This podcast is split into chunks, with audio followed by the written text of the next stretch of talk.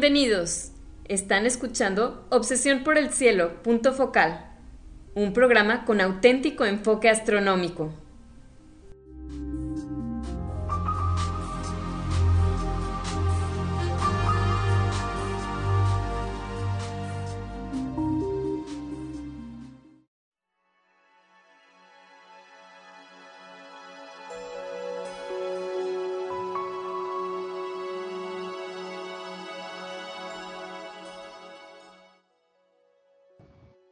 Buenas tardes, sean todos bienvenidos a Obsesión por el Cielo, punto focal, el único programa con enfoque astronómico y de exploración espacial en la ciudad de Monterrey y en la República Mexicana.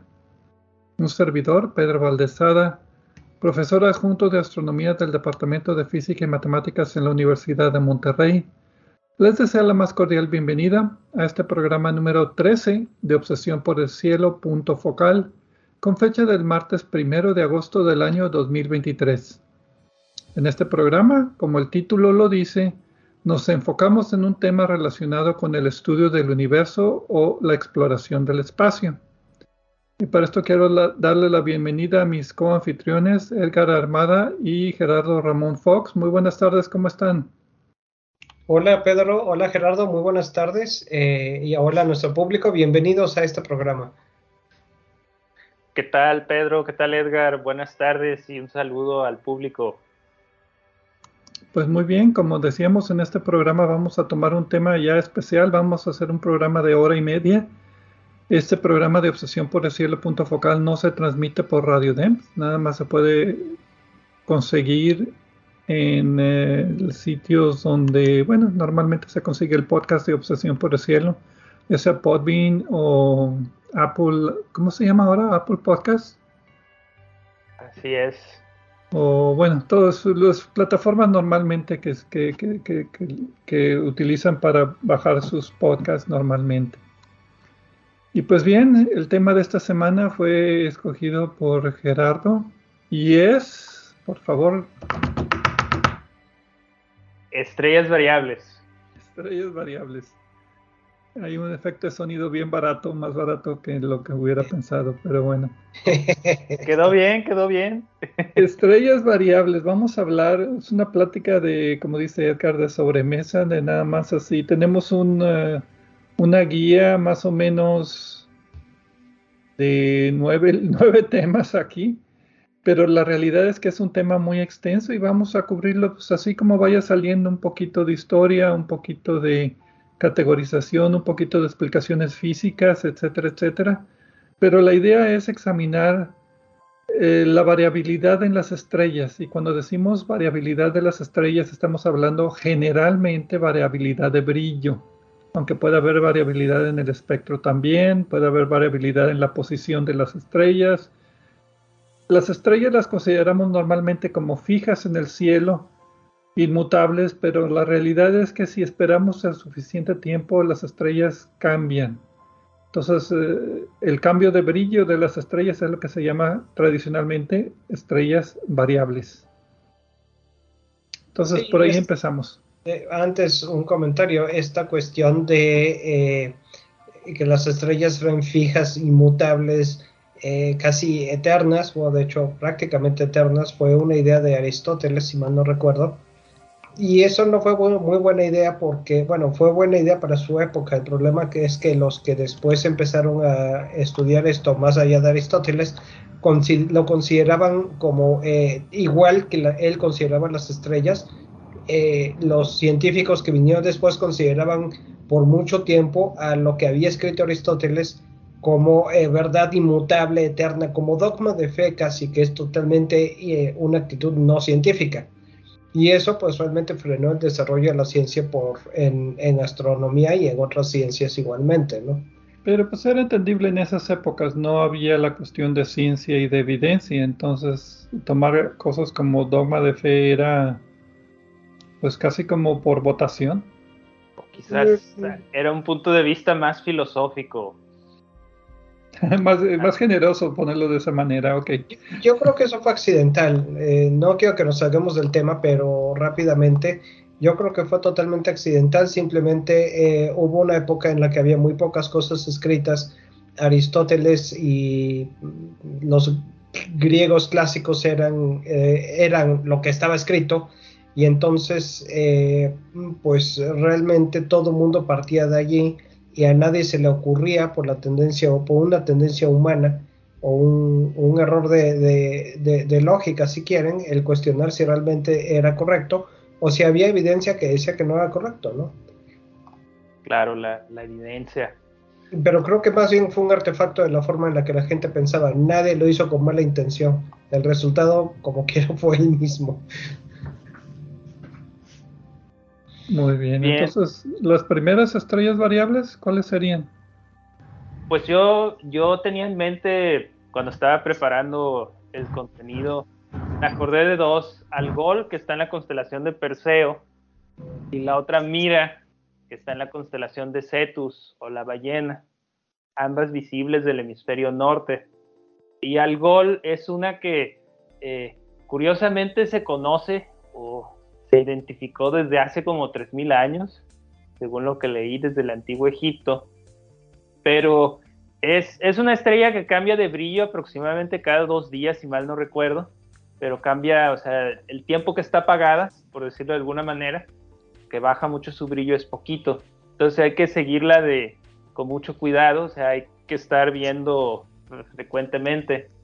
Pero bueno, desde, desde hace milenios parece ser que ya tenían una idea de que cambiaba de brillo, pero fue hasta 1667 con Germiano, Geminiano Montanari de Italia, que ya documentó que es lo que decía ahorita Edgar de la evidencia, como que no fue, ah, mira, se, se, apagó, no, sino ya, ya se sentó a tomar datos y documentó que esta estrella cambiaba de brillo.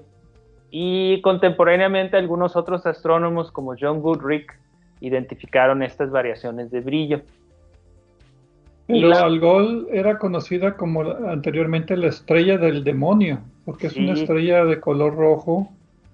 Es la, en la constelación de Perseo representa la cabeza de Medusa, o sea, así de, de, miedo le tenían a esa estrella, que, que, era, era, Medusa, eh, eh, porque es también una estrella brillante, cuando está brillante es la segunda estrella más brillante de, de, Perseo, ¿no? Sí, se ve a simple vista, nada más es cuando, cuando coincide con un mínimo, baja el brillo. Y, y esa variación también es detectable fácilmente a simple vista.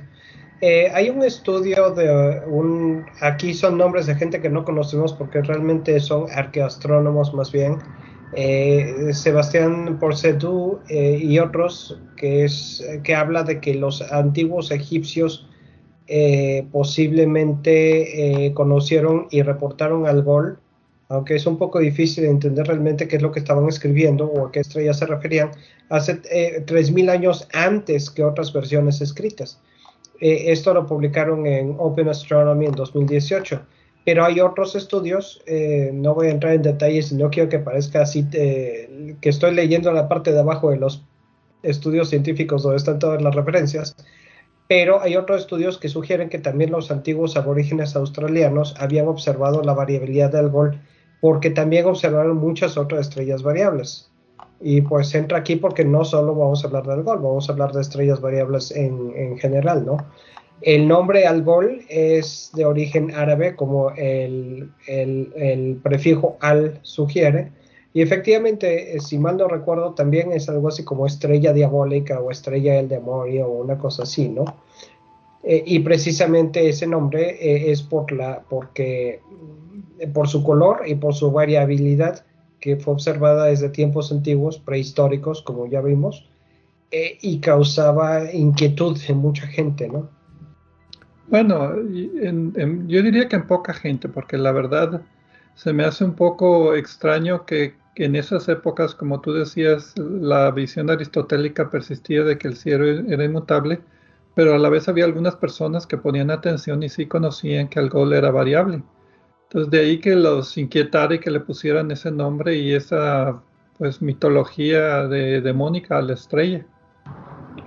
Bueno, estoy hablando de, la, de las tradiciones árabes, pero como tú dices hay varias otras. Y al decir poca gente o mucha gente me refiero obviamente a los que lo observaban. A la mayor parte de la gente le daba igual, ¿no? A los que conocían el cielo, las constelaciones.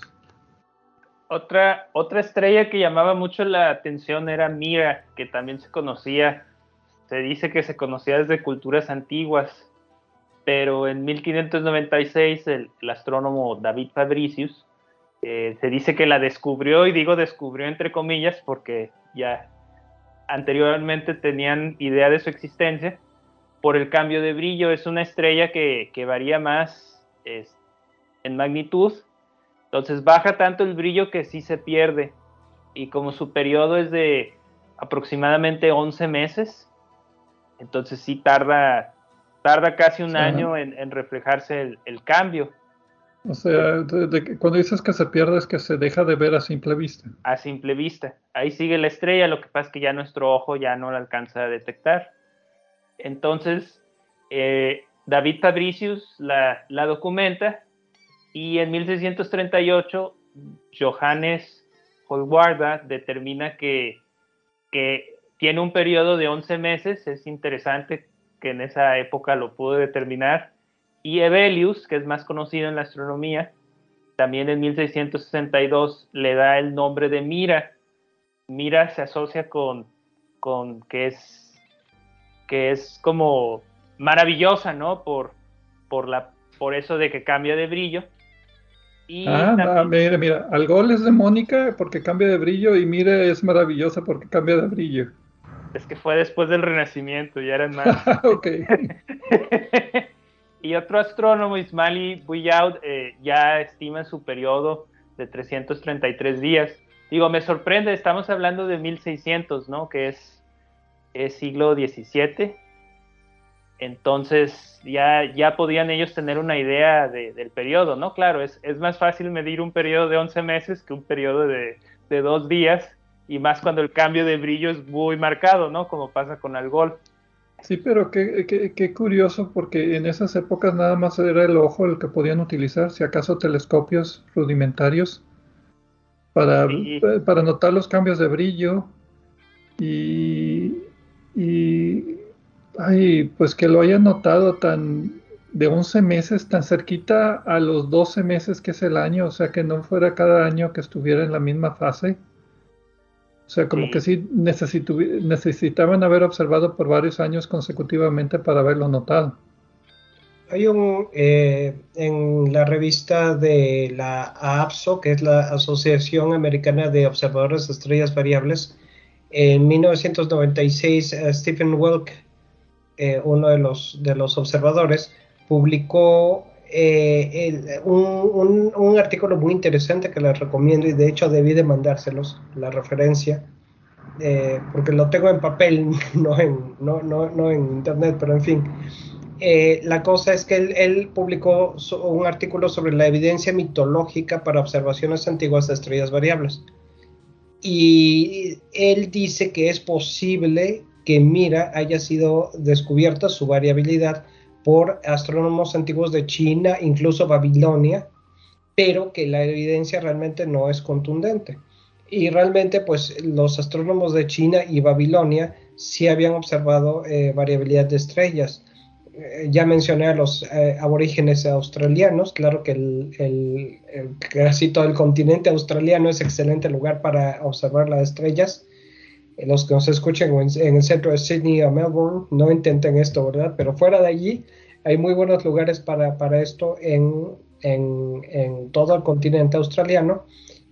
Y pues la verdad es que eh, no podemos decir, eh, como decía Gerardo, el descubrimiento de, la variabilidad de, mira se le, eh, se le atribuye a este Hallwarda, Johannes Hallwarda, el un astrónomo frisio, el que nombró Gerardo, pero realmente yo creo que ya esta, lo mismo que el Gol y posiblemente, y seguramente, y sin duda algunas otras, habían sido observadas antes con respecto a su variabilidad.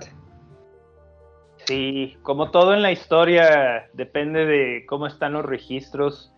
Claro que la cultura china, la cultura de Babilonia, pues tenían su astronomía, ¿no? Y tenían, tenían sus desarrollos en cuanto a, a, ciertas herramientas matemáticas y entonces no, no es difícil pensar que tenían muy buenos registros, lo que pasa es que como todo, ¿no? se va perdiendo o, Lo que llega al presente es poco. Sí. Una anécdota que me... Perdón, Pedro, ¿qué querías decir? No, nada más que faltaba una categoría importante de estrellas variables que los antiguos observaron. ¿Cuáles? Las supernovas. Las supernovas.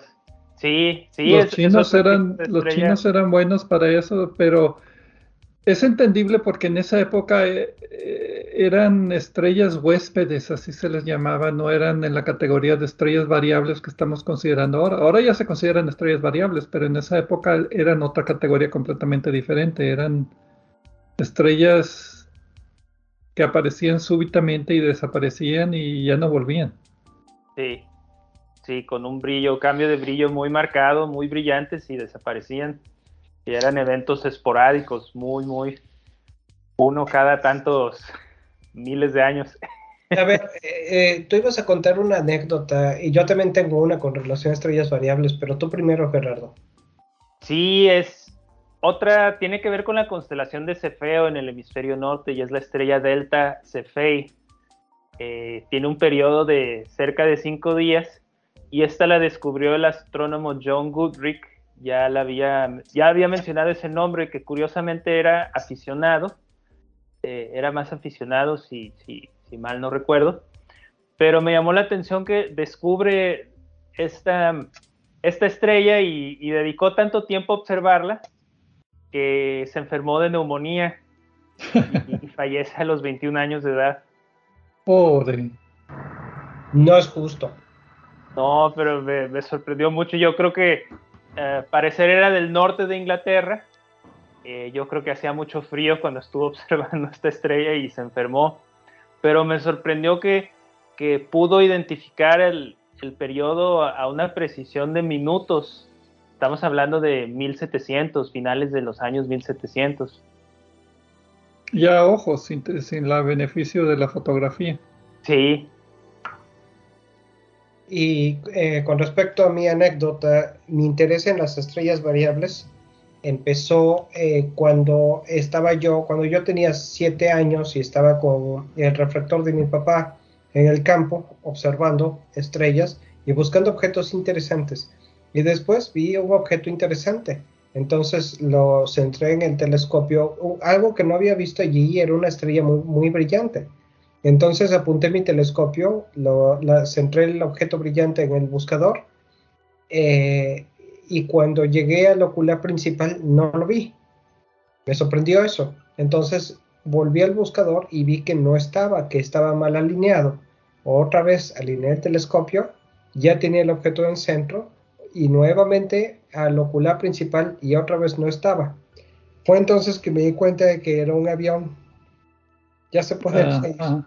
Esa, no es una estrella variable. Esa no es una estrella variable. Sin embargo, en ese momento, y aquí es la parte, la parte que lo hace relevante al programa, me acordé de que en algún lugar había ido de las estrellas variables. Y entonces ya empecé a leer sobre eso.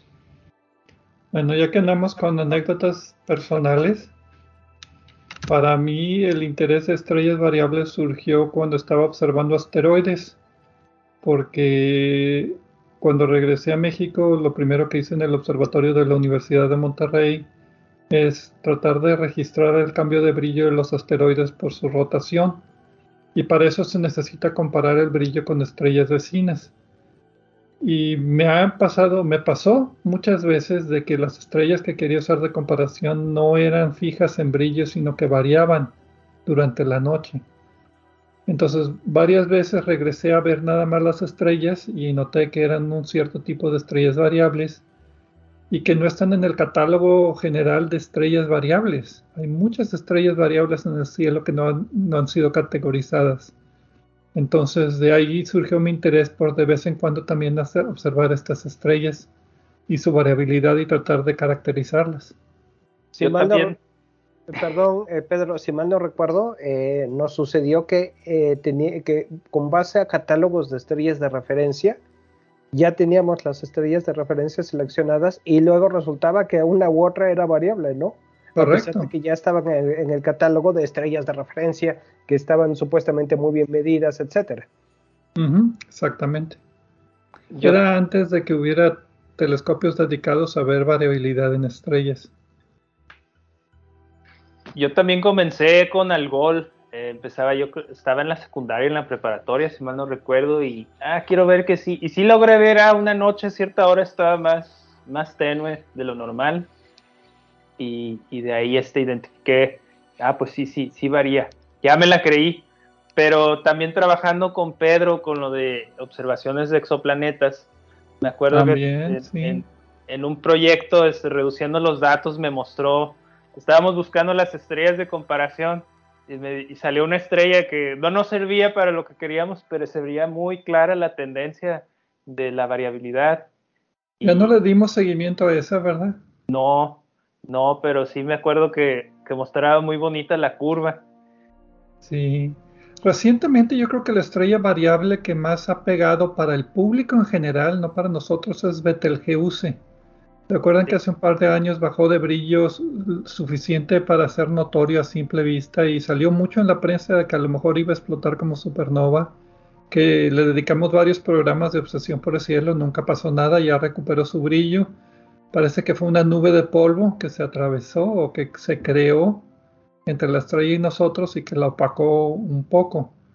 Pero pues eh, para el público en general yo creo que fue muchos, para muchos novedad de que las estrellas variaran de brillo de esa manera. Sí, y Betelgeuse siempre ha sido una estrella variable eh, conocida. Eh, la cosa es que las variaciones, las últimas variaciones a las que te refieres fueron algo extremas y eh, claramente visibles a, simple vista. Y muy publicitadas. Además, y pues ah, digamos que fue, se juntó todo, ¿no? Lo que me llama la atención, sin embargo, es que ya llevamos un buen rato platicando de esto y no hemos dicho qué son las estrellas variables, no las hemos definido. Pues es que como es histórico, lo único que se sabía era que cambiaban de brillo. Y, que eran y que era en cuestión del demonio. eso, eso no era universalmente aceptado. Sí lo publicaron algunos observadores, pero no hubo consenso general sobre que ese era el caso. Observaciones posteriores demostraron que no.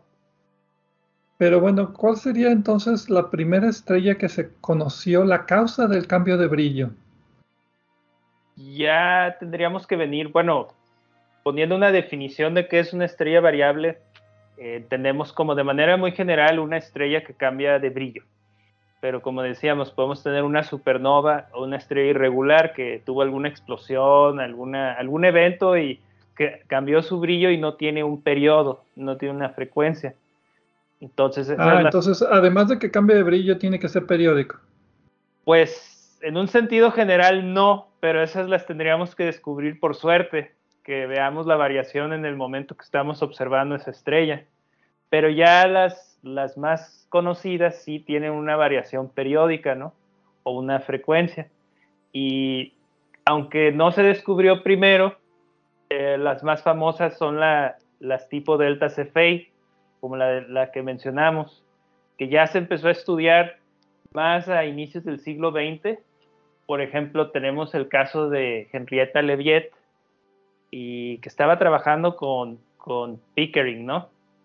Eh, ellos observaban muchas estrellas. En, Harvard, en, Boston. En Harvard.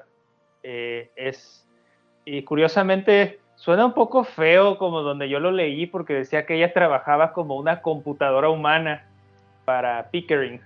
Porque ella en esa época no era peyorativo. Era una descripción del trabajo, era, era, los cálculos. era el puesto de trabajo. Y es que esa, eh, eso era lo que hacía, tenía que hacer muchos cálculos a mano. Pero lo que hizo me, llamó, me sorprendió, tenían muchas placas fotográficas. Y deja que te interrumpa tantito porque acabas de mencionar la palabra clave.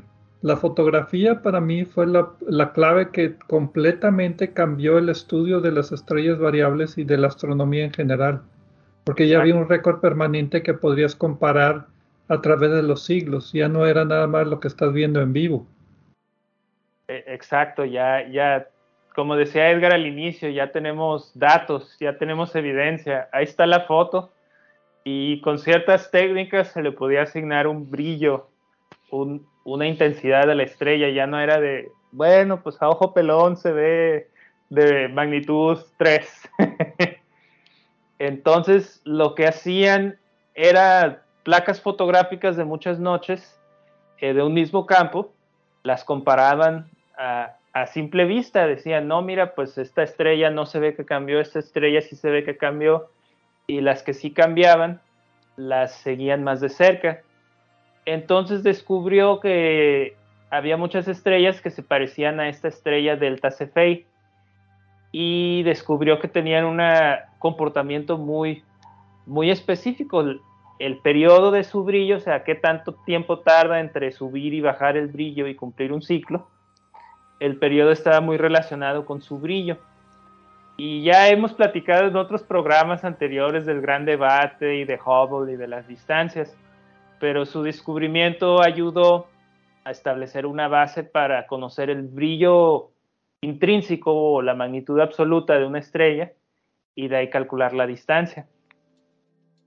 Pero se conocía por qué cambiaban de brillo tan periódicamente con tanta precisión suficiente para poder calcular distancias que ahorita podemos hablar un poco a ratito más, un poco más a detalle de eso, porque hay muchas complicaciones.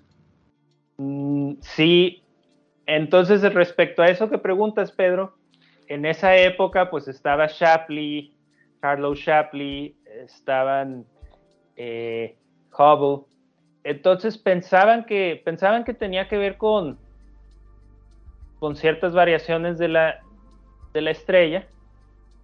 Eh, pero no se entendía muy bien por qué.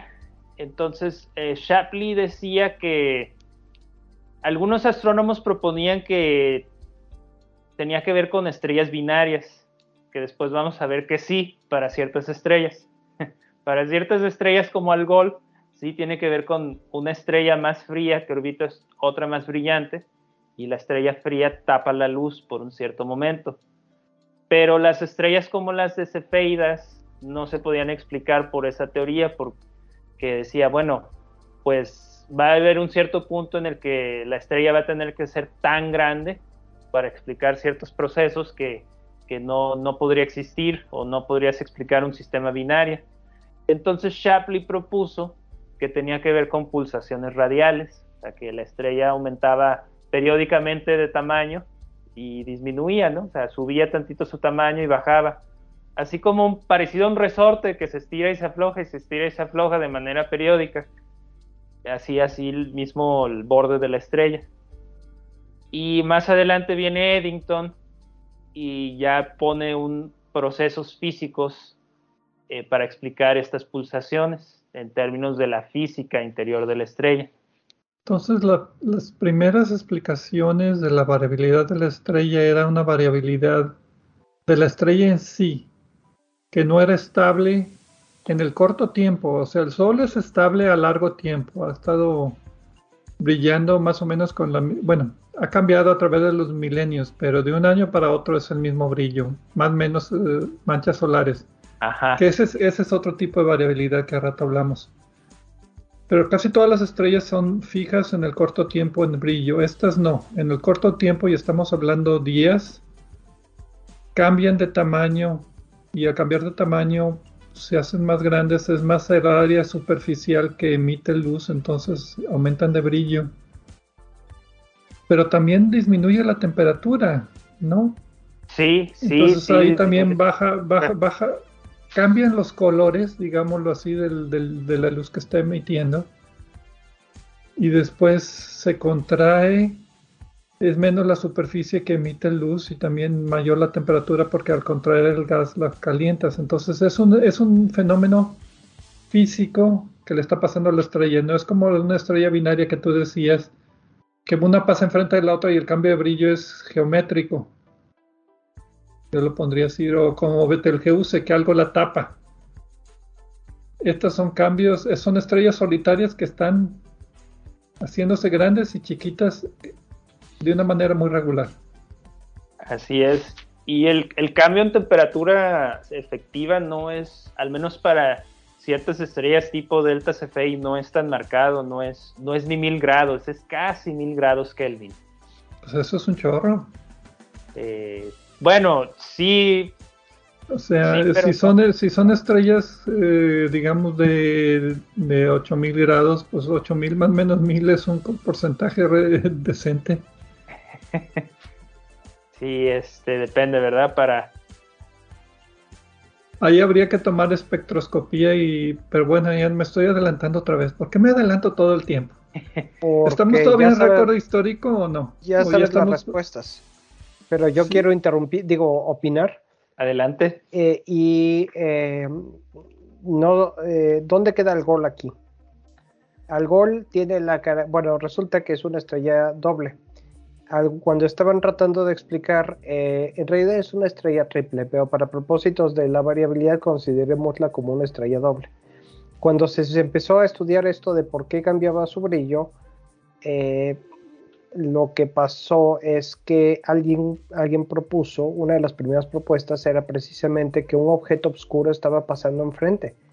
O bien eh, que, alguna otra, alguna otra eh, tipo de eclipse o de ocultación estaba teniendo lugar. Y efectivamente, resulta que hay dos estrellas A y B, y cuando una pasa, eh, cuando están las dos separadas, es cuando tiene máximo brillo. Cuando una está eclipsando a la otra, es cuando tiene menor brillo.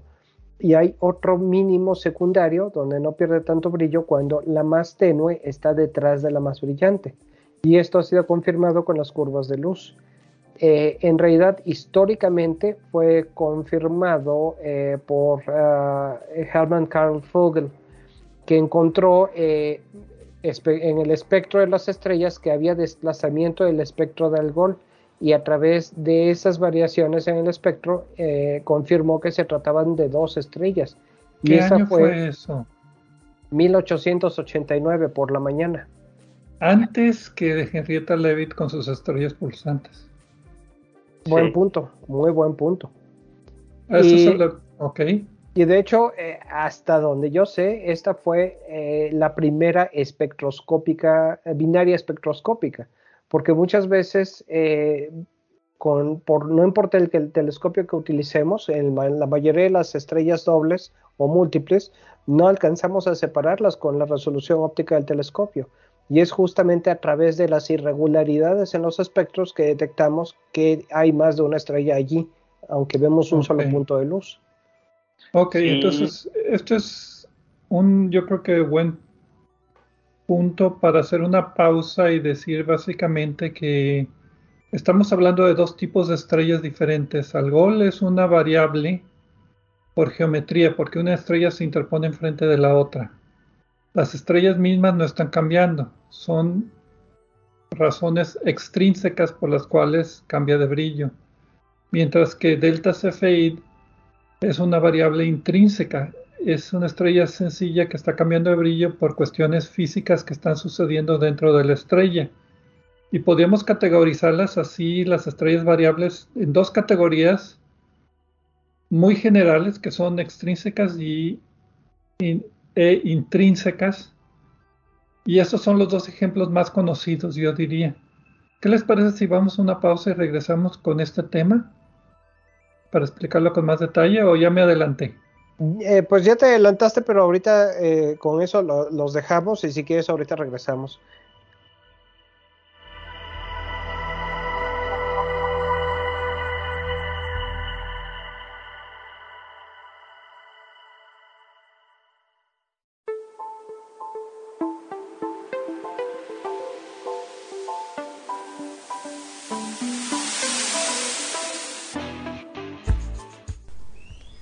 Pueden comunicarse con nosotros a través del correo electrónico.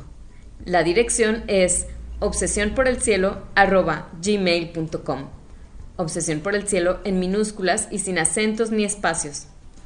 También nos pueden dejar preguntas, comentarios o sugerencias en nuestra página de Facebook de Obsesión por el Cielo o en nuestra cuenta de Twitter de arroba o por el cielo.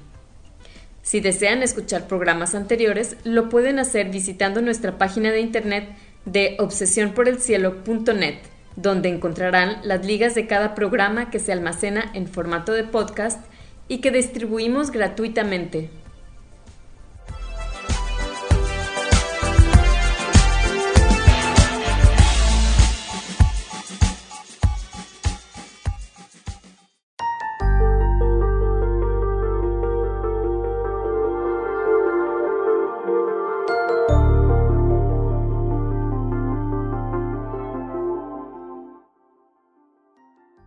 Regresamos aquí a Obsesión por el Cielo, punto focal con el tema de este mes, que es las estrellas variables. Un servidor, Pedro Valdés, junto con Edgar Armada y Gerardo Ramón Fox. Como todos los meses, escogimos un tema para platicar. Esta vez son estrellas variables. En la parte anterior, pues dimos un poco de historia de las estrellas variables, cómo se descubrieron las generalidades de las estrellas variables más brillantes, Algol y, y Delta Cephei, que son dos estrellas variables muy diferentes. Y pues vamos a continuar con el tema de, estrellas variables. ¿Algún comentario acerca de la primera parte, Edgar o Gerardo? No, por mi parte. Creo que el resumen con el que cerraste fue muy bueno. Ah, gracias, gracias. Todo, todo bien, todo muy claro. Todo bien. Bueno, pues ya más modernamente las estrellas variables, pues hay que identificarlas de alguna manera de las estrellas normales, porque hay catálogos de estrellas normales que tienen que ver principalmente con su posición en el cielo y su brillo, y algunas otras propiedades como si se mueven rápidamente o no se mueven rápidamente en el, cielo. Pero pues eh, hay un sistema de nomenclatura que fue desarrollado por eh, Friedrich Argenländer, no, no, sé si lo pronuncié muy bien, hace ya pues varios siglos, no, no tengo la fecha exacta aquí, pero me imagino que es el siglo XVIII por ahí o XIX, eh, que básicamente decía vamos a llamar las estrellas variables por el descubrimiento, o sea, la primera que se descubrió en, Andrómeda, por ejemplo, vamos a llamarla con la letra romana, digo, del, del, calendario, ¿no? Del alfabeto normal eh, que utilizamos como R, R Andrómeda. Después seguiría S Andrómeda, T Andrómeda, etc. Entonces la nomenclatura tiene que ver con la constelación donde se encuentra y en el orden que se encuentran. Que está muy bien para 1700, 1800 cuando tienes muy poquitas estrellas variables. ¿Qué pasa cuando llegas a, se te acaba el alfabeto y ya no tienes letras, ya llegaste a la Z? Pues bueno, lo que dijo Frederick Argenlander fue decir, bueno, vamos a regresarla a la R y ponerle nombre RR, después RS, RT, RU, RV, etcétera, etcétera. Terminas con R RR, pues te vas a eh, RS hasta la RZ. Después SS, ST, SU, SB, ya, me estoy confundiendo, pero básicamente es un sistema muy ilógico de, nombrar estrellas variables en la constelación. Cuando se te acaban, entonces ya que llegaste a, a completamente hasta, creo que el límite que él puso era la QZ. Ya más allá de QZ no podrías y además había omitido, no sé por qué, la letra J. Entonces las estrellas, ahí puedes contar hasta 334 estrellas variables, con esa combinación de utilizar letras nada más para nombrarlas de esa manera. Ya después de eso se conoce como una V. Variable 335 sería la siguiente, V335, V336, V337 y así V hasta que la que tú quieras en, la constelación. Esa es la nomenclatura o designación oficial de estrellas variables, aparte de la que acabamos de nombrar, las estrellas variables más famosas, como Algol o Delta Cepheides, se conocen como ese tipo de estrellas con ese nombre. Hay otras estrellas famosas como RR Lira, que tienen características muy usuales que vamos a hablar después que también tiene ese, ese nombre, pero ya hay otras estrellas que no alcanzan a tener letras ni nombres personales y entonces son nada más variable 336 o variable 525 o, variable 793 es la constelación de lo que tú quieras. Pero según yo, esa designación ya está descontinuada. Hay un catálogo oficial que no sé quién lo maneja, es el catálogo general de estrellas variables, que supuestamente junta los artículos que identifican estrellas variables y nombran esas estrellas variables según esta nomenclatura. Pero yo, yo, yo he descubierto tres o cuatro estrellas variables que he publicado y las chequé y todavía no venían en el último número de ese catálogo que fue publicado en el 2017, creo. Entonces no sé qué tan corriente, qué tan actual esté esa nomenclatura de estrellas variables. Hay, hay, varios catálogos, Pedro. El más, el primero que me viene a la mente es el de la, de la APSO. Ahorita vamos a hablar de eso, eh, que es un, no sé a dónde reportaste, supongo que sería con ellos. Sí, fue un artículo que escribí en el Journal de la Sociedad Astronómica de Estrellas Variables, Americana de Estrellas Variables. Eh, hay otro que es el catálogo general de estrellas variables, que es el que más frecuentemente he visto. Ese es, ese es el que me había referido. Ok, ese es manejado por un obscuro grupo, bueno, obscuro para mí, ellos se conocen muy bien, sospecho, la, el Instituto Astronómico Sternberg que está en Moscú, la Universidad Estatal de Moscú. Ellos, eh, entonces, son los dos grupos principales que tienen, digamos, el encargo o automáticamente se, se, dieron ellos el trabajo de registrar y caracterizar las estrellas variables, o sea, hacer catálogos de estrellas variables. Aunque no sé qué tan ¿cómo se llama? Tan útil puede hacer esto, porque últimamente hay tantos catálogos de estrellas en general que en todos los catálogos pueden nada más tener eh, una inclusión, decir si es variable o no variable y qué tipo de variable es. Sí, creo que lo, lo que es más interesante desde el punto de vista científico es qué tipo de variable es, porque puede ser que ahorita que mencionamos delta Cephei, bueno, es porque esa estrella se, se había nombrado así por su brillo y, se descubrió que era variable. Pero después en otras constelaciones se descubren otras variables y a lo mejor le ponen este, Z Canis Majoris, pero te das cuenta que en realidad tiene el comportamiento de una cefeida por, por su variabilidad o es una binaria eclipsante como Algol. Entonces lo, que viene siendo más interesante es entender qué tipo de estrella es. o sea que hay un catálogo de estrellas binarias eclipsantes y que sea puro nada más de ese, de ese tipo de estrellas.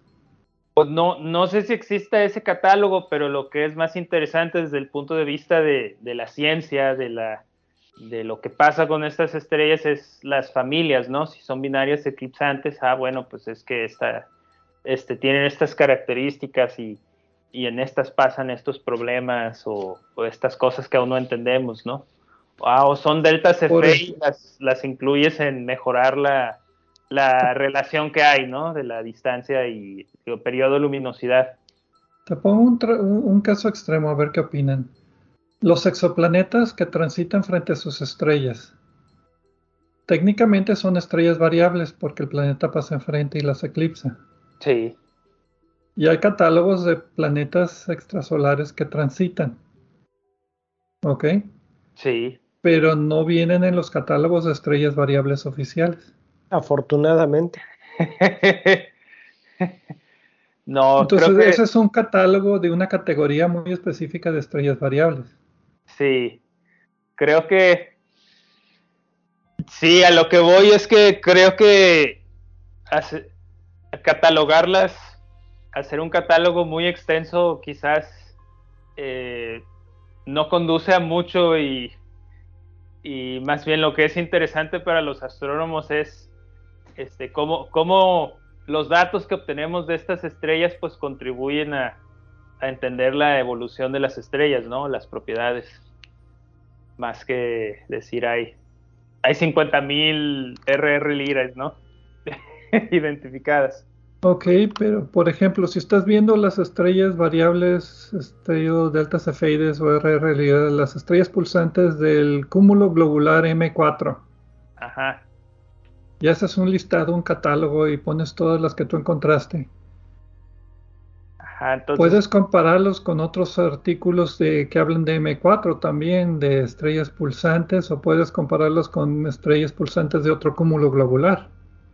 Exacto, creo que más bien nadie se ha puesto de acuerdo en tener un catálogo único estandarizado. sí hay Bueno. estrellas estándar para fotometría, pero Lo que sí conocemos es que si es una categoría nueva de estrellas variables, se le da generalmente el nombre del ejemplo más brillante de esa categoría o el, o el primero que se estudió. Sí, Depende ahí del caso. Y todos los demás se dice, es una estrella estilo Delta Cepheidae. Es una estrella estilo, no sé, RR Lira o RB Tauri o lo que tú quieras. Delta Scuti. Delta Scuti.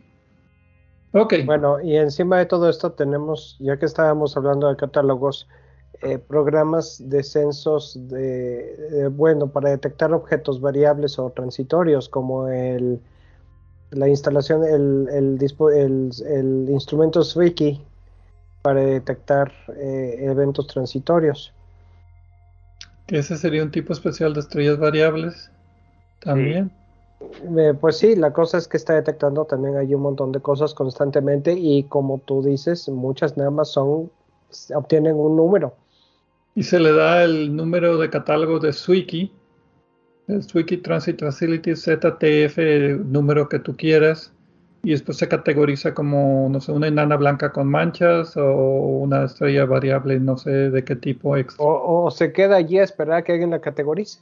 Ahora, También. esto no es tan, no debería ser tan problemático porque eh, hay varias veces he utilizado cuando tengo una referencia a una estrella y la y yo estoy utilizando otro catálogo, hay eh, bases de datos donde tienen las diferentes designaciones por una misma estrella. Entonces, en esa base de datos busco la designación de lo que estoy reportando y me da la designación para la base de datos que yo estoy usando. Entonces, eh, no, no, nunca lo he hecho con estrellas variables, pero yo pensaría que también hay, están, incluidas allí, eh, están incluidos allí los catálogos de estrellas variables. Espero. Sí, sí, en, en herramientas como Aladino, por ejemplo, que puedes tener varias capas de diferentes catálogos, ahí puedes escoger y ahí puedes hacer la referencia de un catálogo a otro y encontrar si vienen, pones la capa de estrellas variables y ahí te dice si viene en el catálogo de estrellas variables o en el de la APSO o, o en algún otro catálogo. Sí. Pero bueno, Pero ahorita, el- terminando el primer bloque, estábamos hablando de las variables intrínsecas y las extrínsecas. Entonces, todas estas que hemos mencionado, la cefeida, la, mira, son, son tipos de variables eh, intrínsecas porque tienen su cambio de brillo se debe a, a cambios físicos en la estrella misma. Entonces, por ejemplo, en el caso de las cefeidas, eh, podemos, eh, hablando de catálogos y hablando de clasificaciones, eh, podemos identificar varias familias. Están las cefeidas clásicas, las cefeidas tipo 2 y las RR Lira, por mencionar unas, porque creo que hay más. son las primeras y más conocidas, son las que tú mencionabas que cambian de tamaño y al cambiar de tamaño cambian de brillo. Sí. Y a este tipo de estrellas les llamamos estrellas pulsantes, porque literalmente la estrella está pulsando, es como, como si estuviera Como un corazón. como un corazón, en cierta manera. Entonces, las, la diferencia entre las cefeidas clásicas, las tipo 2 y las RR Lira es que las clásicas eh, son estrellas más grandes, supergigantes amarillas y con pulsaciones muy regulares que van de, de días a meses. Delta Cephei es el ejemplo clásico de, esta, de estas estrellas. Y las tipo 2 es que son estrellas eh, más viejas, de menos, menos metalicidad y menor luminosidad. Y las RR Lira son, son del mismo tipo, pero con aún menos luminosidad. Y ahorita que hablabas de cúmulos globulares, las RR Lira las encontramos más frecuentemente en, en cúmulos globulares, son, son estrellas más viejas. Ok, entonces por lo que estoy viendo aquí, el tamaño de la estrella tiene que ver con el periodo de la pulsación y también la metalicidad de la estrella, o sea, si es estrella antigua con poca metalicidad. Sí. O estrella más reciente con más alta metalicidad, también eso afecta las pulsaciones. Entonces tiene que ver algo con la física de la pulsación, ¿no? Sí, eh, quedó muy claro la, relación periodo-luminosidad. Eh, y de hecho no solo se ve en el óptico, también se ve en infrarrojo cercano. Creo que la, eh, la Ok, relación que periodo de luminosidad, entre más largo periodo es más brillante.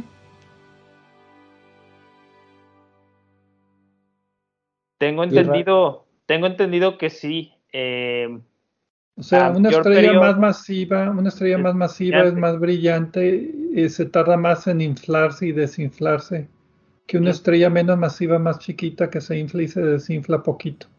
Es correcto. O sea, a mayor, a mayor brillo, eh, mayor periodo. Pero también se encontró que, tiene una, relación entre el periodo y la densidad promedio de la estrella. O sea, mayor, a mayor densidad es menor el, el periodo.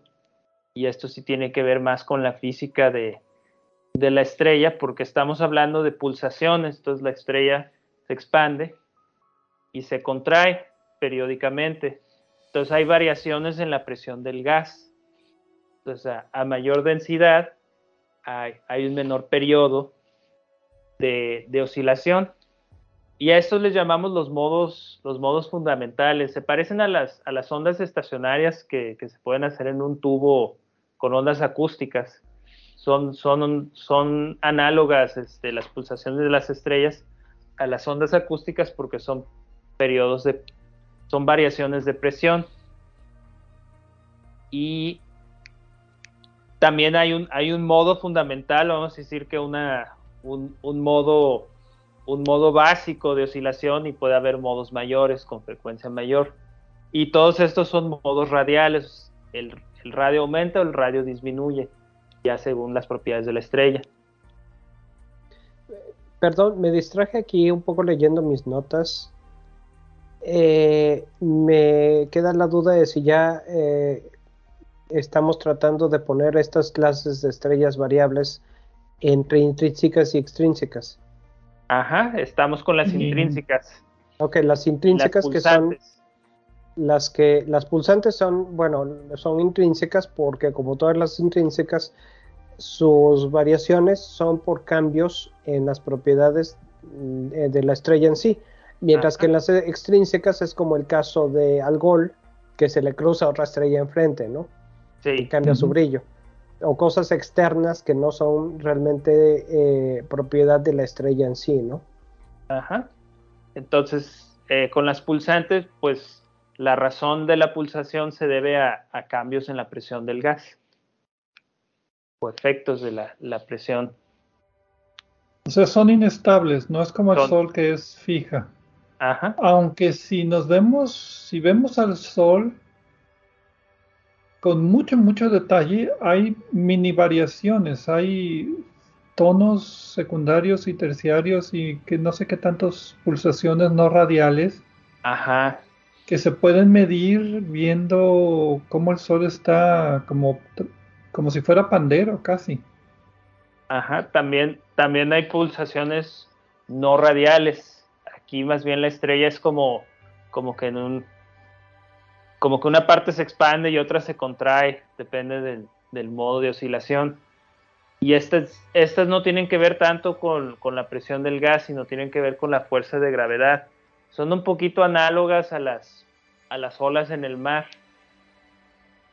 que las, las olas de, de, amplitud grande en el mar, pues la fuerza ahí de que le llamamos fuerza de restitución, pues tiene que ver con la gravedad. Entonces, este tipo de modos que mencionas, Pedro, pues más bien son, ondas de gravedad. No las confundan con las ondas gravitacionales de relatividad, pero son, son esos modos por, por la fuerza de gravedad.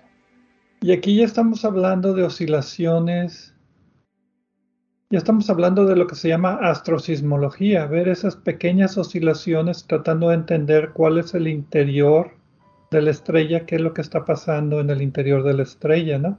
Exacto, exactamente, pero todas este tipo de estrellas, eh, las cefeidas, las podemos explicar en, en, términos de pulsaciones, también las estrellas tipo Mira. La única diferencia de las que son como Mira es que están en la rama sintótica de las gigantes, o sea, ya son estrellas evolucionadas, estrellas masivas que evolucionaron y... y es una pulsante con periodo de 11 meses. Ajá, pero varía según la estrella. Eh, hay, pueden ser de varios meses. En el caso de Mira, pues sí son 11 meses. Hay estrellas donde sea menor que 11 meses, quizás en otras un poquito mayor. Lo que Pero la idea es básicamente la misma, la estrella se infla y se desinfla. Ajá, lo que es interesante de esas estrellas es que pueden tener cambios hasta de 11 magnitudes. O sea, si la estrella tenía magnitud 5, eh, a medio periodo va a tener magnitud 16. La torre. Y ya después de un periodo llega a magnitud 5, y es por la pura pulsación. Me, me gustó mucho la explicación eh, porque me viene a la mente eh, el caso particular de las variables cefeidas, porque precisamente sus pulsaciones varían con respecto a su, el periodo de esas pulsaciones varía con respecto a su brillo intrínseco y por eso es que no son tan útiles para medir distancias a otras galaxias o, dentro de nuestra misma galaxia, ¿no? Sí, porque puedes medir todas las estrellas en una galaxia cercana que estén pulsando que es de la, de la forma típica de delta Cepheide y puedes decir que todas están más o menos a la misma distancia y nada más comparas la magnitud aparente que estás viendo en esa galaxia, de, esas estrellas en esa galaxia, la comparas con la magnitud absoluta que debería tener según el periodo de oscilación. El, ¿Cómo lo llamaste? Periodo luminosidad. De la relación de periodo luminosidad. Para cierto periodo tiene que ser cierta luminosidad absoluta. Entre más, sea la, más larga sea la pulsación, quiere decir que la estrella es más brillante intrínsecamente y esas las puedes medir dentro de nuestra galaxia y después ves las que están en otras galaxias y ahí te das cuenta por la diferencia entre la magnitud aparente y la magnitud absoluta cuál es la distancia que debe estar ese objeto y de ahí sacas que es una galaxia lejana, no que es un objeto cercano. Sí, básicamente de, en otra galaxia tú identificas unas estrellas variables y dices, tienen las variaciones típicas de una estrella tipo Delta Cephei entonces ya dices, ah, bueno, tiene este periodo de tantos días. Entonces, por este periodo de tantos días debe tener esta magnitud absoluta. Y ya comparando con la magnitud aparente, ya sacas la distancia. Sacas el módulo de distancia. El módulo de la distancia y ya de ahí la distancia. Exactamente. Ya me, estoy acordando de clases en la maestría de, y de repente me salen flachazos de tareas. Ah, sí, ya, ya me acordé para qué era ese botón raro en la calculadora científica. El, M, eh, M, M, grande menos M chiquita. Exacto. Ok. Entonces, esas son las variables pulsantes. Son ah. variables intrínsecas que están pulsando. Puede ser modo fundamental por ondas de presión, modos no fundamentales por ondas de gravedad, pero básicamente está cambiando la estrella intrínsecamente de manera regular. Ok, porque hay otro tipo de variables intrínsecas que son las eruptivas. General. ¿Cuáles son esas? Generalmente son estrellas jóvenes como protoestrellas, eh, que está todavía en su proceso de información, de, de información, su proceso de formación y tienen mucha actividad irregular porque está cayendo gas y alguna parte todavía se está colapsando y eso genera eventos que no tienen un comportamiento tan predecible y tan, tan regular. También están las estrellas de Herbig, las tipo A, E, e, que son estrellas más masivas que el Sol, 2 a 8 masas solares, pero que aún están en formación. Entonces ya está la estrella formada, pero hay un disco circunestelar y ahí hay grumos de polvo y de gas y, puede generar estos efectos como eh, de cambio de brillo. Y están las tipo, tipo Orión, que son las clásicas de Tauri, que también son protoestrellas. Pero, ok, estás hablando de estrellas en formación que se entiende que está todavía en proceso de formación y que puede tener ciertas propiedades físicas que estén cambiando en tiempo real. Y no periódico, no predecible. Exacto, o sea. Pero ahí te encargo una enana roja madurita, como próxima Centauri, que de repente tenga una inyección de masa coronal. También es otro efecto ese es otro tipo de estrellas. Y, lo pongo a colación porque una de las estrellas que encontré cuando estaba viendo asteroides y para estrellas de comparación tuvo una de estas erupciones que subió y bajó en, ¿qué te diré? 40 minutos, ya no, ya no se notaba el cambio. Entonces fue como una explosión en la superficie momentánea. Sí, es explosiones, eyecciones de masa coronal, eh, todo ese tipo de fenómenos de la, atmósfera de la estrella puede, puede generar cambios irregulares. La cuestión es que sean suficientemente, suficientemente brillantes para, para detectarlos. ¿Las novas caben en esta categoría? Sí, pero... las, llamadas novas recurrentes? ¿O ya son... son cataclísmicas. Esa es otra categoría. Sí, antes de pasar a esa, ahorita que mencionas, mencionaste las enanas ro, enanas cafés o estrellas rojas muy frías, pero también está el otro extremo de las estrellas muy luminosas y las más calientes, por ejemplo, como S Doradus, Eta Carine y P Cygni, que son estrellas tan masivas y, son estrellas muy activas que siempre están perdiendo masa, o sea, el viento estelar es tan fuerte y, emiten tanta energía que pierden masa. Pero en algunos intervalos, las de tipo Wolf-Rayet, a veces pasa, unas, pasa que la, tienen pulsaciones o tienen ciertos fenómenos en la atmósfera que la presión de radiación es tan fuerte que le gana la gravedad y pierden masa muy, muy rápidamente, pero también esto produce un cambio de luminosidad, eh, bueno, un cambio de brillo, como decías ahorita, como una erupción. La luminosidad total de la estrella no cambia tanto, o sea, todo lo que emite ya en toda la superficie, pero una parte este, local sí, y a este tipo de estrellas a veces le llaman supernovas impostoras, porque cambia muy rápido el brillo, sube de manera súbita, y, pero no es una supernova, simplemente fue una explosión. Ok, entonces estas son estrellas entonces que son tan masivas que están otra vez cambiando ante nuestros ojos. Sí, pero que hayamos tenido la suerte de estar tomando datos de esa estrella en el momento que pasó esta erupción. Ese es el detalle. En las pulsantes, pues cualquier parte del año lo podemos detectar, pero en estas tenemos que tener la suerte. Son eventos transitorios. Estocásticos. Estocásticos y, y, es de suerte.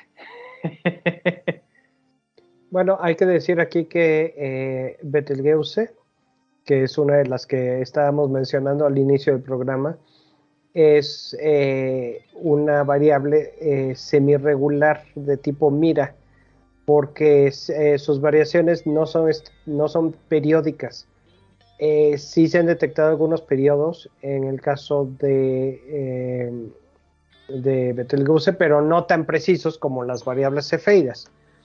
Y por otra parte, eh, las variaciones estas, en el caso de la variación más reciente, se supone que la estrella eh, lanzó material al espacio que, de su atmósfera que se enfrió y ya frío este material quedó en una posición donde estaba justamente entre nosotros y la estrella en sí y por eso su cambio de brillo fue tan notable porque también puede suceder que lance este material para un lado y nosotros no lleguemos a detectar eh, un cambio de brillo tan intenso como el que ocurrió hace un par de años. Me suena como que es una combinación entre intrínseca y extrínseca. Empezó con un cambio intrínseco que se volvió extrínseco. Eh, muy buen punto, Pedro. Y de hecho, como ya estamos viendo con todas las clasificaciones que nos, que nos has mencionado, Eh, y que nos ha mencionado Gerardo también, eh, realmente hay muchas formas de clasificarlas.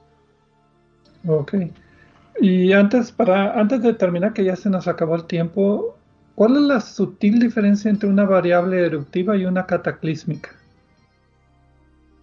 La, creo que, eh, bueno, si hay una diferencia en, la, en las cataclísmicas queda en la supernova, que ya realmente es la muerte de una estrella. Bueno, pues sí, esas nada más lo hacen una vez. Es una vez, ¿no? Pero bueno, eh, varió de brillo, es estrella variable. Pero están las novas. Eh, novas recurrentes. Que esto tiene que ver con en sistemas binarios que está pasando, por ejemplo, queda la enana blanca y, y todavía queda una compañera que le, le comparte material, ¿no? O, simplemente estrellas de, diferente temperatura, pero que hay intercambio de material, ¿no? Si mal, mal no recuerdo. Y, pero bueno, entonces, como es recurrente, entonces no sería eruptiva. o sea, eh, porque lo que pasa es que la enana blanca adquiere materia y la materia de la estrella madre o, o, bueno, de la estrella vecina agarra materia la enana blanca porque está muy cerquita y se va acumulando la materia y llega un punto en que tiene reacciones nucleares y tiene una mini explosión. Las capas exteriores tienen fusión nuclear momentáneamente y eso es lo que hace que se vea que se abrillanta todo el sistema. Pero es que es cataclísmico o eruptivo. Las, ya sé que las categorizan como cataclísmicas y yo quiero estar aquí abogado del diablo decir que son eruptivas porque vuelven a suceder después de ciertos años. Sí. Entonces,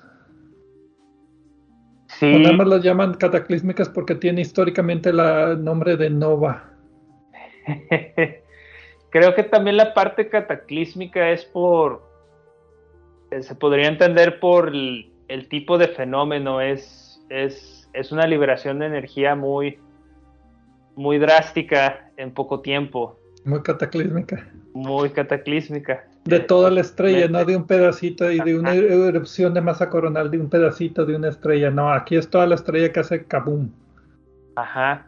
Es, es, entonces sí es, es un evento cataclísmico, valga la redundancia. ok.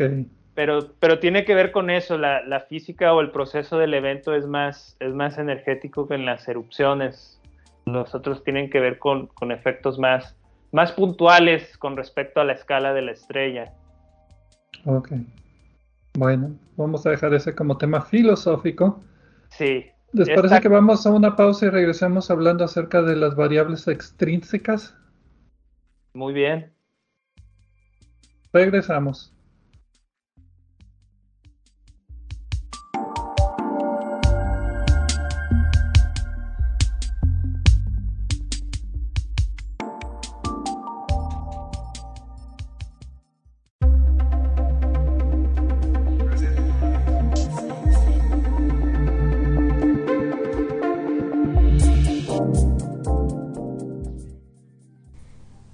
Nuestro sitio de internet de obsesionporelcielo.net encontrarán, aparte de las ligas a programas anteriores de Obsesión por el Cielo, focal, cuatro audios que se titulan Un paseo por el cielo.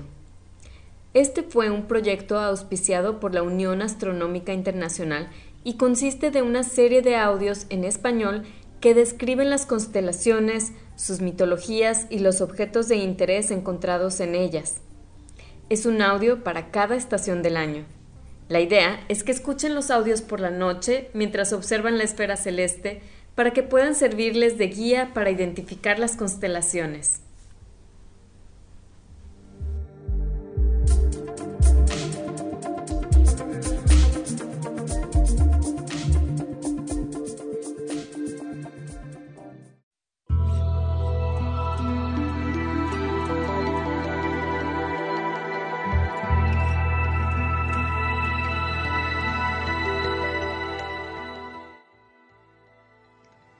Regresamos a Obsesión por el Cielo, punto focal, con el tema de este mes, las estrellas variables. Tenemos a Gerardo Ramón Fox, Edgar Armada y un servidor, Pedro Valdés, hablando de este tema. En la primera parte del programa hablamos un poco de historia de qué son las estrellas variables, cómo se empezaron a notar en el cielo, cómo se empezaron a categorizar, algunos ejemplos interesantes. En la segunda parte del programa fue básicamente cómo se clasifican, el problema de encontrar catálogos de estrellas variables y hablamos de estrellas variables intrínsecas que cambian de brillo por cuestiones físicas que suceden dentro de la estrella, como las estrellas pulsantes, las estrellas eruptivas y las estrellas cataclísmicas. Y dimos algunos ejemplos de qué, qué es lo que pasa, cómo se pueden observar y caracterizar este tipo de estrellas. Y pues nos faltan las variables, las estrellas variables extrínsecas que cambian por por la situación en la que están, que se encuentran. O sea, no es que cambie físicamente lo que está pasando dentro de la estrella, sino cuestión que está pasando fuera de la estrella está cambiando y pues nosotros lo vemos como un cambio de brillo. Me gustó lo que dijiste, Pedro, ahorita que estábamos platicando que las extrínsecas las podemos entender como un cambio de perspectiva. ok, Sí, un cambio de, forma de verlo, de porque rotó o porque algo se atravesó. Ajá, exacto, por, por rotación, por movimiento. Sí, ¿cuál, sería un ejemplo de rotación? rotación. Por las, eh, eh, las irregularidades en la superficie. Una estrella, por ejemplo, que no sea esférica, que esté cerca de otra estrella, por ejemplo, y que esté un poquito alargada o que esté rotando rápidamente tanto que tiene forma elipsoidal. Entonces cuando está rotando, cambia de brillo también por, por, simplemente porque estamos viendo diferentes superficies de la estrella. Creo que, creo que Regulus es una de esas estrellas. Y ahorita que decías del sistema binario, si está, si está muy cerca la compañera de la otra, va a haber efectos de marea va a haber ciertos, va a haber ciertos efectos de marea, entonces cambia la forma de la estrella y periódicamente estamos viendo una superficie ligeramente diferente y va a haber un, cambio ahí de la cantidad de luz que nos llega, nada más oh, por el cambio de la superficie que vemos. O si te acuerdas, Edgar, la estrella enana blanca que, que hablamos en Obsesión por el Cielo, el programa normal hace poco, que tenía un lado que era Sí, eh, helio y el otro hidrógeno, dominado por el helio y el otro lado dominado por el hidrógeno. Que mostraba espectro diferente dependiendo de qué lado estuvieras viendo.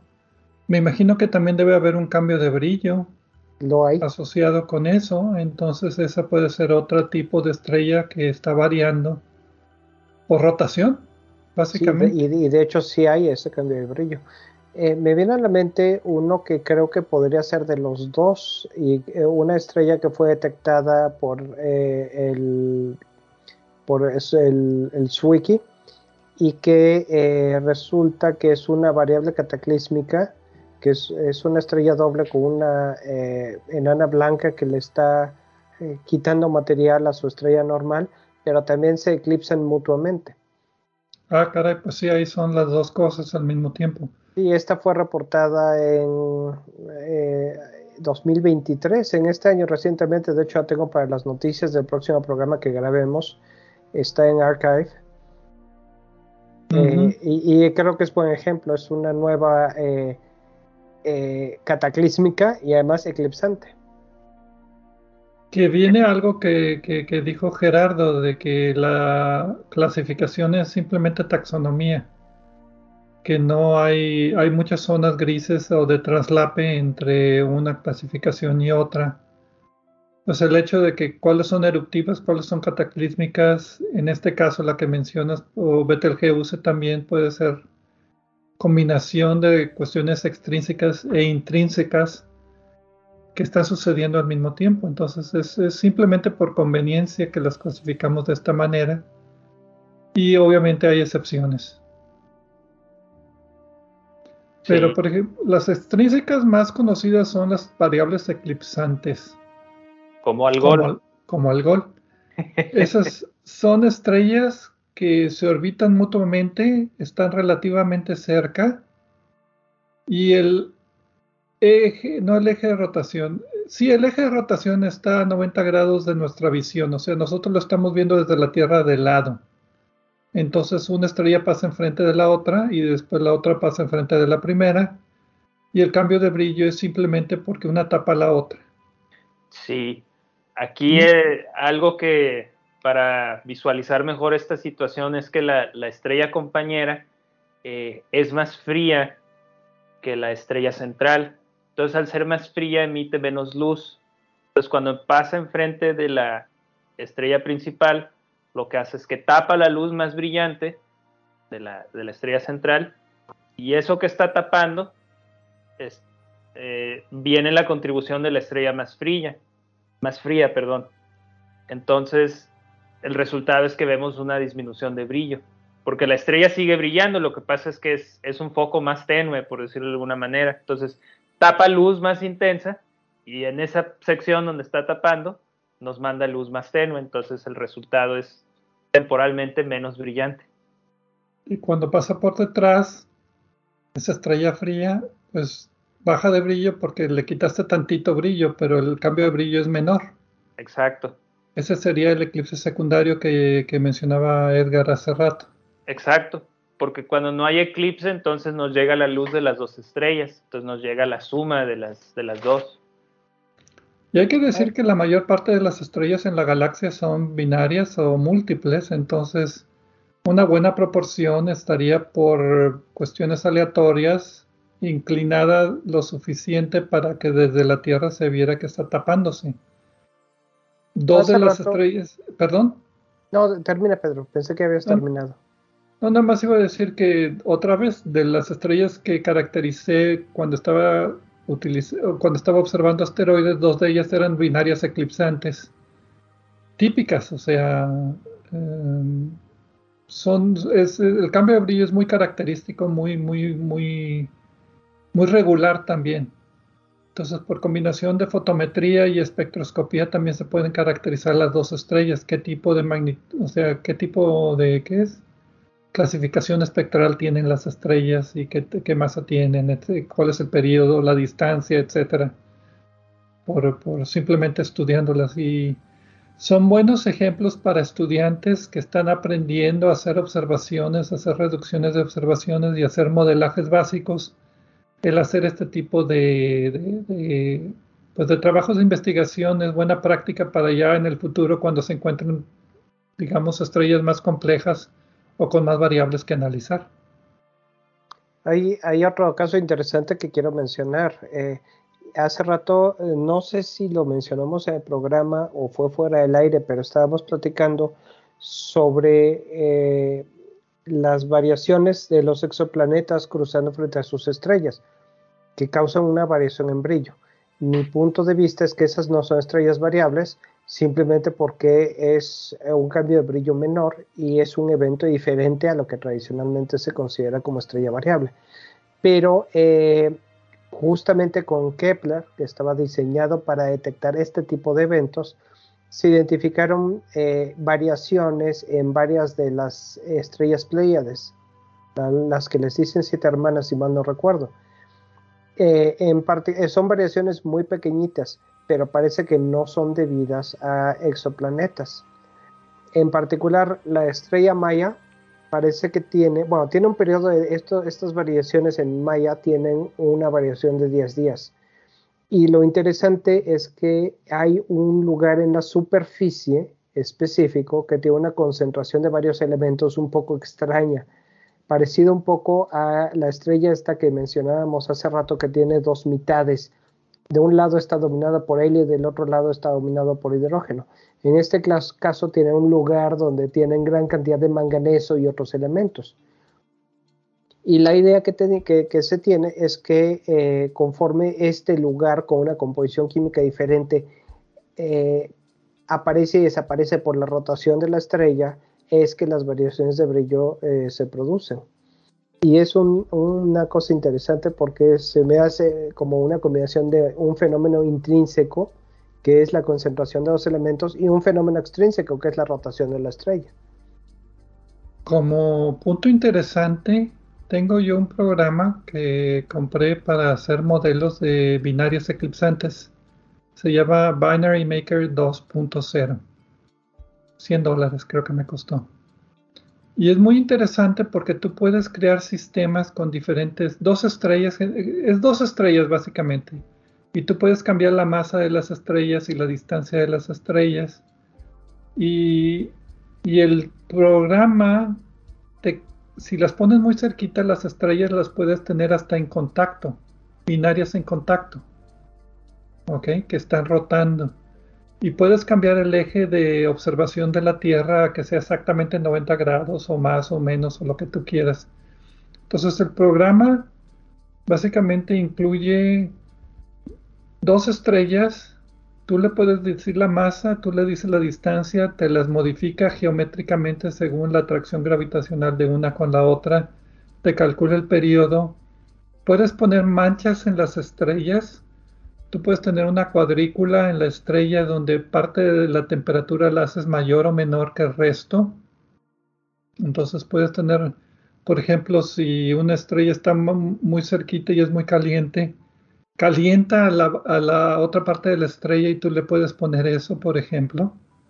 Y en el caso extremo, la segunda estrella la puedes hacer del tamaño de un planetita y entonces tienes una binaria eclipsante con una estrella y un exoplaneta técnicamente, y de ahí puedes hacer la modelación. Es muy, muy versátil y lo estoy mencionando porque yo aprendí mucho de estrellas eclipsantes de esta manera y de estrellas ah, exoplanetas que pasan también enfrente de sus estrellas. Entonces, para el programa era lo mismo, era una binaria eclipsante y tú podías modificarle todos estos parámetros. había mucho que explorar.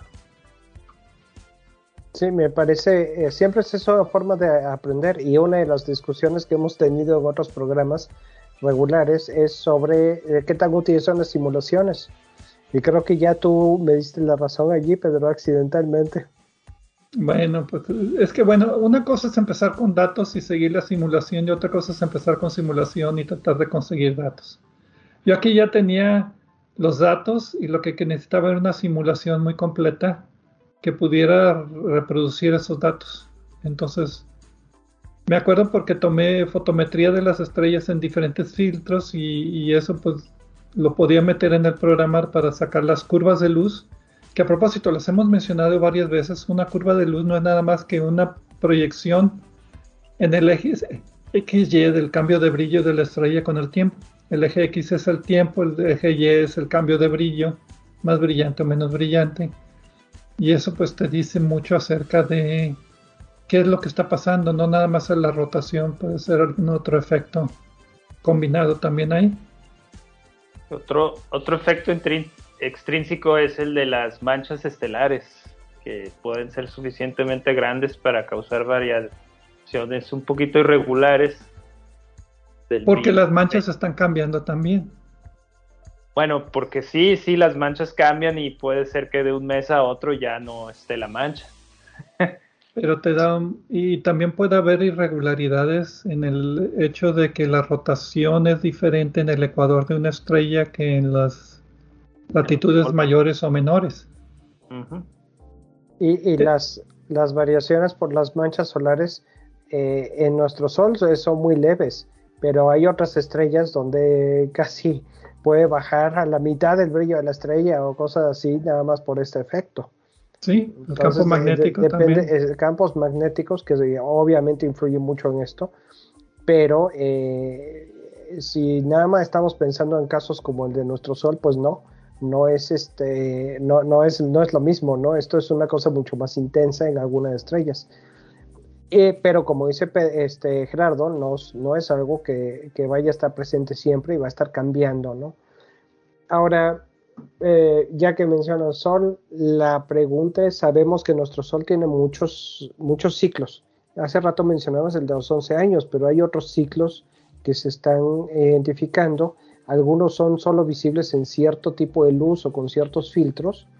Y la pregunta aquí es mm, si nuestro Sol es una estrella variable. La respuesta eh, general, y lo voy a hacer lo más general, es que todas las estrellas son variables. en cierto modo. En cierto modo, qué tan bien, qué tan detalladamente la quieres estudiar, porque entre más le pongas la lupa, más vas a encontrar variaciones. es, Correcto. De acuerdo, yo diría que no, que el, Sol no es una estrella variable, eh, simplemente porque no hay una razón para incluirla como estrella variable y es una... Eh, eh, la, utilidad de las estrellas variables es precisamente en todos los mecanismos que hemos platicado a lo largo del, problema, del programa. Entonces, el clasificar al Sol como una estrella variable nos, nos haría que el resto de la, clasificación y el resto de los fenómenos que estamos eh, eh, considerando dejaron de ser interesantes. La ventaja de tener a las estrellas variables como una clase separada de estrellas es que podemos catalogarlas y podemos usarlas y podemos estudiarlas por sí mismas. Si incluimos el Sol o las estrellas que tienen planetas que cruzan enfrente, pues ya, ya deja de ser útil la categoría en sí, aunque los fenómenos sigan allí. Entonces, eh, eh, es, mi, mi, pensamiento, mi forma de pensar, ¿no?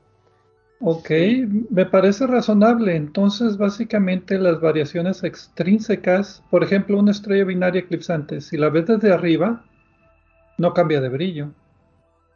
De buen punto, sí, y, lo estaba pensando hace un rato.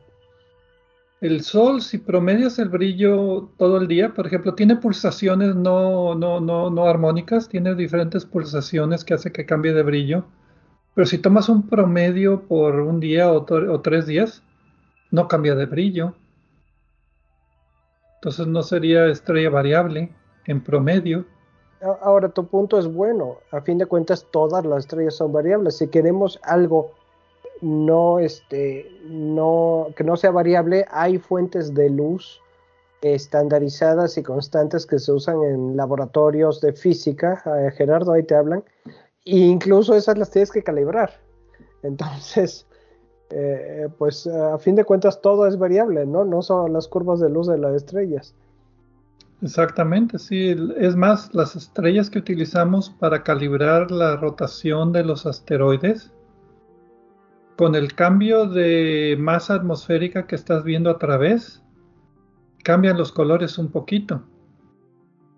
Entonces no son constantes útiles para fotometría relativa hasta cierto punto, o sea, por la cuestión de la, de la extinción diferencial con la atmósfera. Bueno, pero hasta cierto punto puedes, puedes corregir eso porque lo conoces.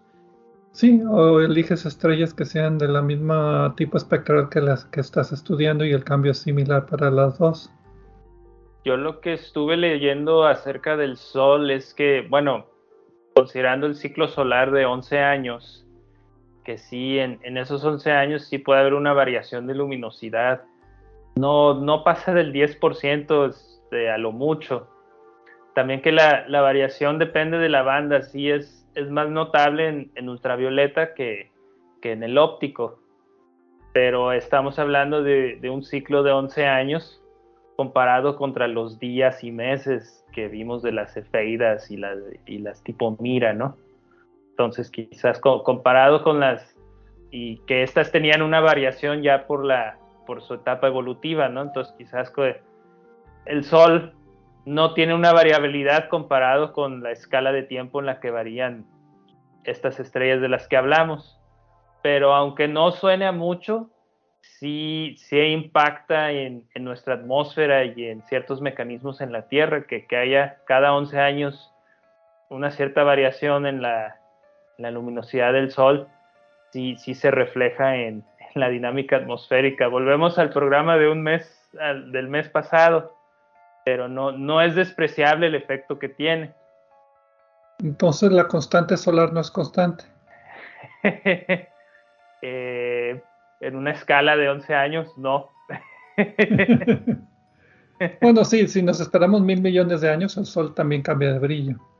Pero a mí, a mí lo que me llamó la atención es que estos efectos del ciclo solar, digo, es, es un artículo que viene en un sitio de la NASA eh, sí, sí está escrito por... la vemos todos a la NASA. por alguien que, que, sí entiende lo que hace, por, por lo que dice del autor, pero me llamó la atención que estas variaciones de estas variaciones en la intensidad solar que son naturales del ciclo del ciclo solar sí impactan en la, en la sobre todo en la distribución de, de lluvia, o sea, impactan en fenómenos como la niña, impactan en, fenómenos como la, temperatura en ciertas regiones del Pacífico y sí impactan en la, en la distribución de precipitación a, grandes rasgos, algunas partes, o sea, y impacta en los eh, fenómenos climatológicos o, de escala climatológica y, y sí impacta en nuestro clima. A mí me gustaría medir la actividad solar o la variación solar por la variación solar, no por los efectos en un ecosistema tan complicado como la Tierra, porque puede haber muchas otras variables que no hemos tomado en cuenta. Claro. claro. sí, pero los que estudian la atmósfera de la Tierra es al revés. Ok. El programa pasado, ok. Sí, el programa pasado, o simplemente si fuéramos meteorólogos en lugar de astrónomos. Ok, el efecto principal es calentamiento del Sol, eso sí. Pues es como un oscilador forzado, ¿no? Pues tienes una, una, una función de entrada ahí que está oscilando, ¿no? Va, a tener efectos. O sea, lo que dicen muy elegantemente es que pues no, no es un efecto lineal. Entonces es...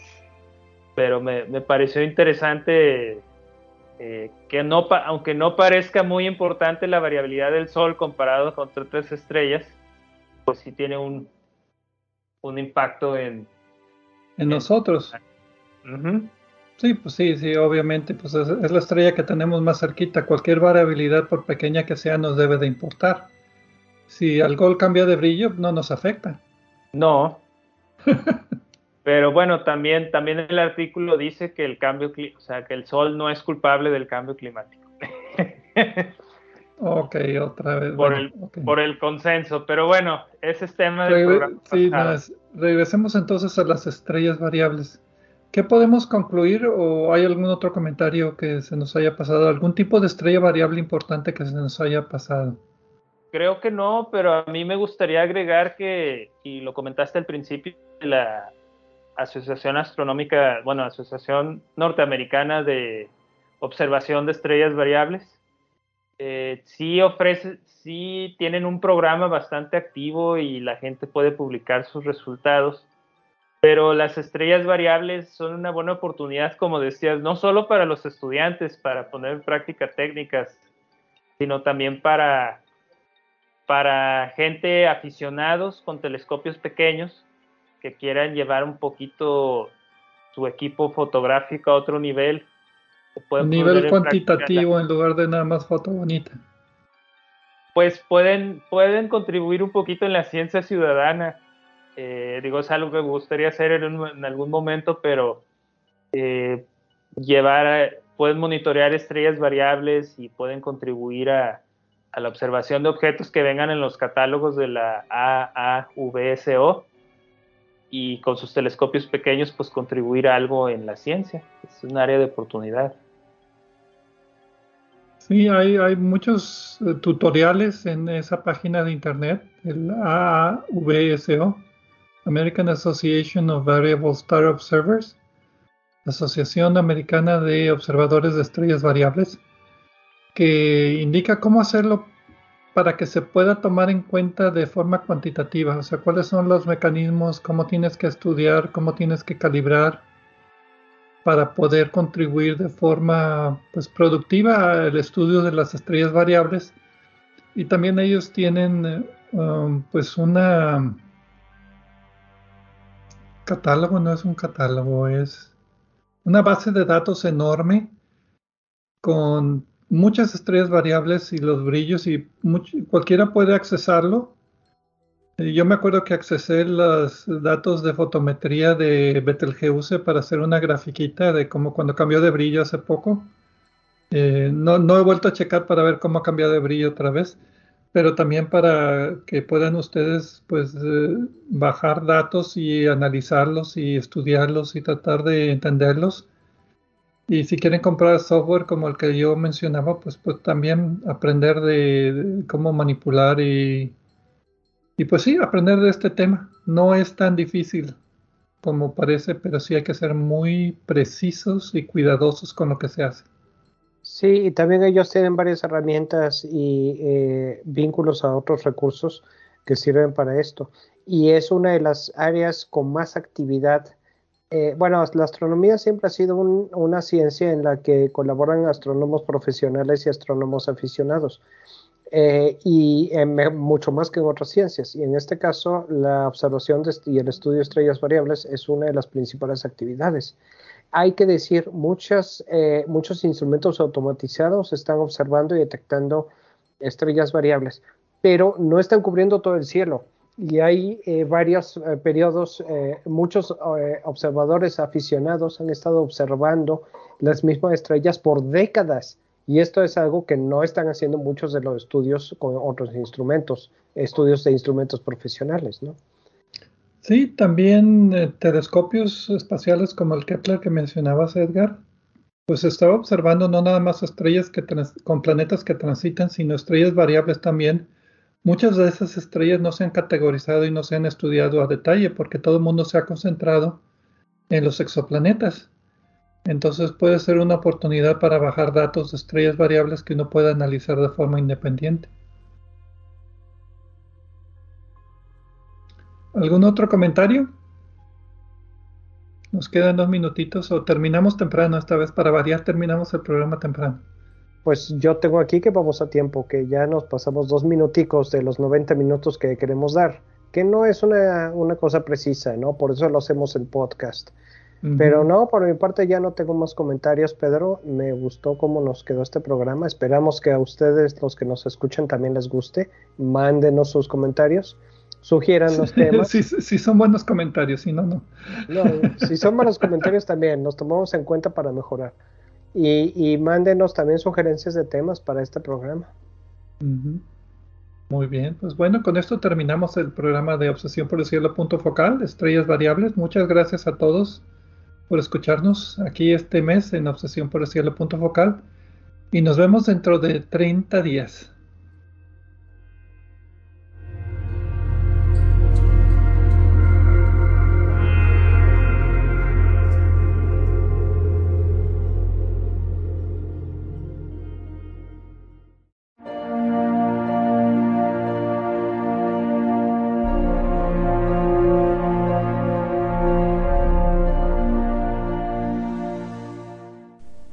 Les recordamos que en nuestra página de internet, en nuestro sitio de hospedaje de podcast, en Podbean y a través de nuestras redes sociales, Facebook y Twitter, podrán encontrar vínculos con más información sobre el tema de este programa. También pueden hacernos comentarios, sugerencias de temas y preguntas de astronomía o de exploración del espacio. Gracias por acompañarnos en una edición más de Obsesión por el Cielo, punto focal.